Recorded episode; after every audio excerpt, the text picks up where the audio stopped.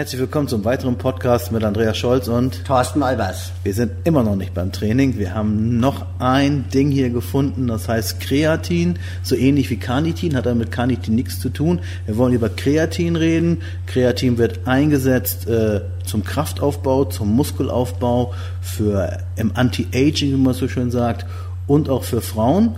Und äh, Thorsten, was sind deine Erfahrungen mit Kreatin zum Muskelaufbau? Also zunächst mal ist Kreatin für alle Sportler interessant, die kurze, hochintensive Belastungen erbringen müssen. Sprinter, Schnellkraftsportler wie Speerwerfer, Kugelstoßer, möglicherweise Kampfsportler, Eishockeyspieler kämen in Frage. Es müssen halt immer sportartspezifisch sehr kurze, hochintensive Belastungen sein, wo die Kraftfähigkeiten dann verbessert werden.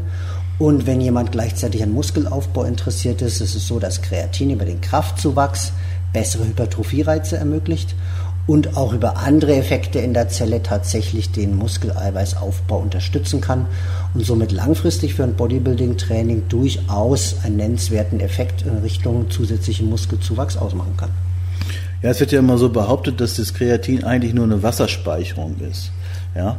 Es ist so, dass die Zelle, wenn sie mehr Wasser gespeichert hat, auch besser Protein aufbauen kann. Und es werden auch tatsächlich über verschiedene zelluläre Mechanismen, die in Gang gesetzt werden, durch das Kreatin unabhängig von dieser Wassereinlagerung in der Zelle diese Aufbauprozesse begünstigt. Ich habe mal gelesen, dass äh, wenn man Kreatin nimmt, dann speichert ja der Muskel mehr Wasser, der Arm wird dicker. Und äh, jetzt mal eine Frage an den Physiker hier.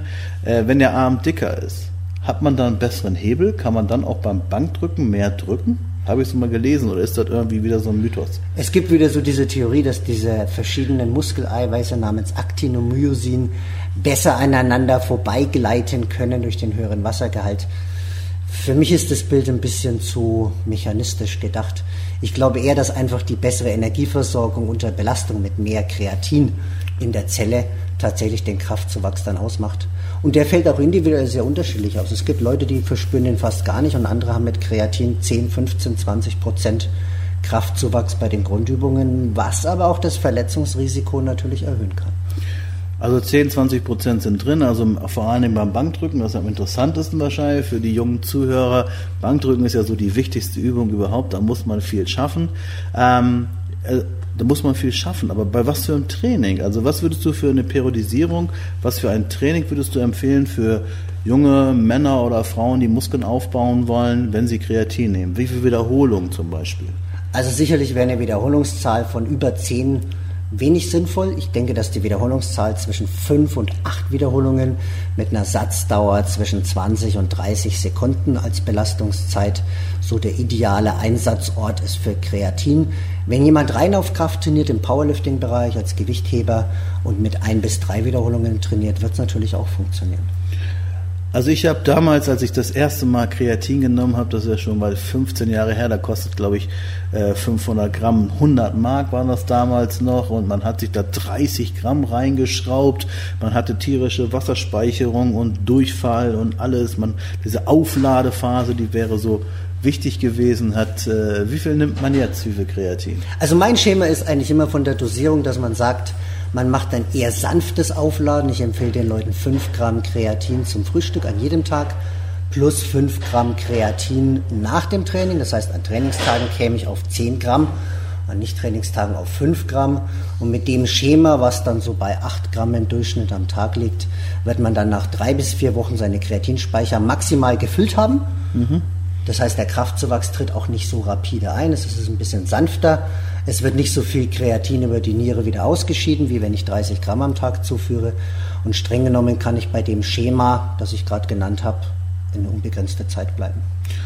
Also ist doch nicht gefährlich. Also was viele Leute denken, ist immer die erste Frage, ist das gefährlich? Und weil es Wasser speichert. Also wenn man gesunde Nieren hat und sowieso gesundes genug trinkt, dann ist Kreatin kein Problem. Die Studie mit Langzeitverwendern über viele, viele Jahre bei täglicher Einnahme von Kreatin bis zu 20 Gramm zeigen, dass es völlig unproblematisch für alle inneren Organe ist. Ausnahme sind wie gesagt Nierenpatienten. Bei bestehender Nierenschädigung würde ich das definitiv nicht einsetzen. Und wie ist es jetzt mit Koffein? Koffein soll ja irgendwie äh, die Kreatinwirkung ähm, beeinträchtigen. Da gibt es gegensätzliche Studien. Also manche Studien zeigen ja, andere zeigen nein.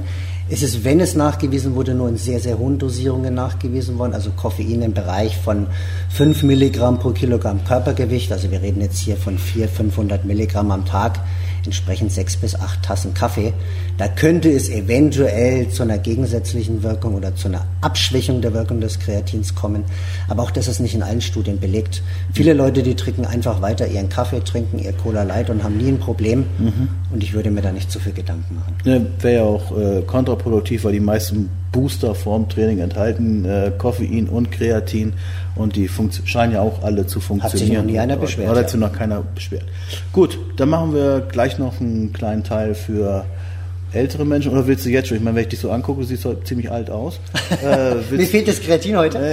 also es ist natürlich so, dass es für die Altersgruppe 60 plus eventuell interessant ist, weil die Kreatin-Eigenproduktion im Alter auch nachlässt.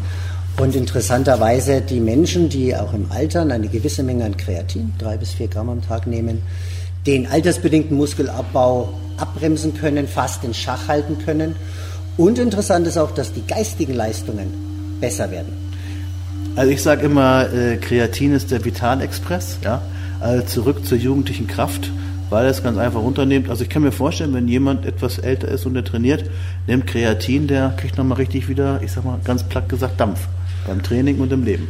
Und weil wir gerade in der Schweiz sind, an der ETH Zürich hat der Herr Theo Wallimann viel zu Kreatin geforscht. Und der hat als einer der ersten festgestellt, dass dieses Kreatinkinase-System auch im Gehirn für die Energiebereitstellung wichtig ist und dass eine Kreatineinnahme bei Älteren die geistige Leistungsfähigkeit erhalten kann, beziehungsweise sogar nochmal verbessern kann. Also kann man es eigentlich jedem, jedem empfehlen. Also es ist, ist überhaupt nichts Schlechtes. Also es ist eigentlich für alle gut, die ein bisschen mehr Energie haben wollen beim Training und im Gehirn und ja, man, man kann auch viel besser regenerieren. Also es ist fürs Immunsystem gut und für die Knochen gut. Also eigentlich so ein Allround Energizer ohne Kalorien, oder? Und es ist vom Preis her sehr attraktiv mittlerweile. Kreatin ist sehr preiswert zu haben. Das Einzige, wo man vielleicht aufpassen muss, sind die vielen verschiedenen Kreatinformen, die mittlerweile angeboten werden. Alle Studienergebnisse, die diese positiven Wirkungen von Kreatin belegen konnten, wurden mit Kreatinmonohydrat gemacht. Ja. Das funktioniert immer definitiv zu 100 Prozent. Für alle anderen Kreatinformen kann man höchstens sagen, das funktioniert genauso gut. Aber es gibt keine einzige Studie bisher, die irgendeine andere Kreatinform als überlegen darstellen konnte gegenüber der Monohydratform. Also einfach bei der einfachsten Form bleiben, Monohydrat ja. kaufen, Geld sparen auf die Wirkung vertrauen und sich keine weiteren Gedanken machen. Sehr gut. Ich wollte noch ganz kurz was sagen, oder die Frage ist immer, dürfen Frauen Kreatin nehmen? Ich sage ja, dürfen sie. Frauen haben auch Recht auf Muskeln. Sie müssen nur wissen, dass sie dann ungefähr ein halbes Kilo vielleicht zunehmen, aber es ist Wasser in der Muskulatur. Und Wasser in der Muskulatur bedeutet wieder, die Muskulatur spannt sich, äh, beziehungsweise presst die Haut glatt. Also das heißt, die Haut wird äh, straffer und der Muskeltonus wird besser, man kriegt mehr Kraft. Also für Frauen, die Muskeln lieben, äh, finde ich Kreatin auch richtig. Und vielleicht nimmt man da drei bis fünf Gramm. Was denkst du, Thorsten? Du wolltest nichts dazu Maxi Maximal würde ich bei dem drei Gramm für die Frauen empfehlen, einfach um die Gewichtszunahme ein bisschen in Schach zu halten. Außer die Dame ist wirklich im Bereich Gewichtheben, Powerlifting unterwegs, dann darf sie sich gerne an das Dosierungsschema von vorhin, was ich genannt habe, halten. Gut, dann nehme ich jetzt ein bisschen Kreatin und du zeigst mir ein paar neue Pro-Übungen. Tschüss, tschüss.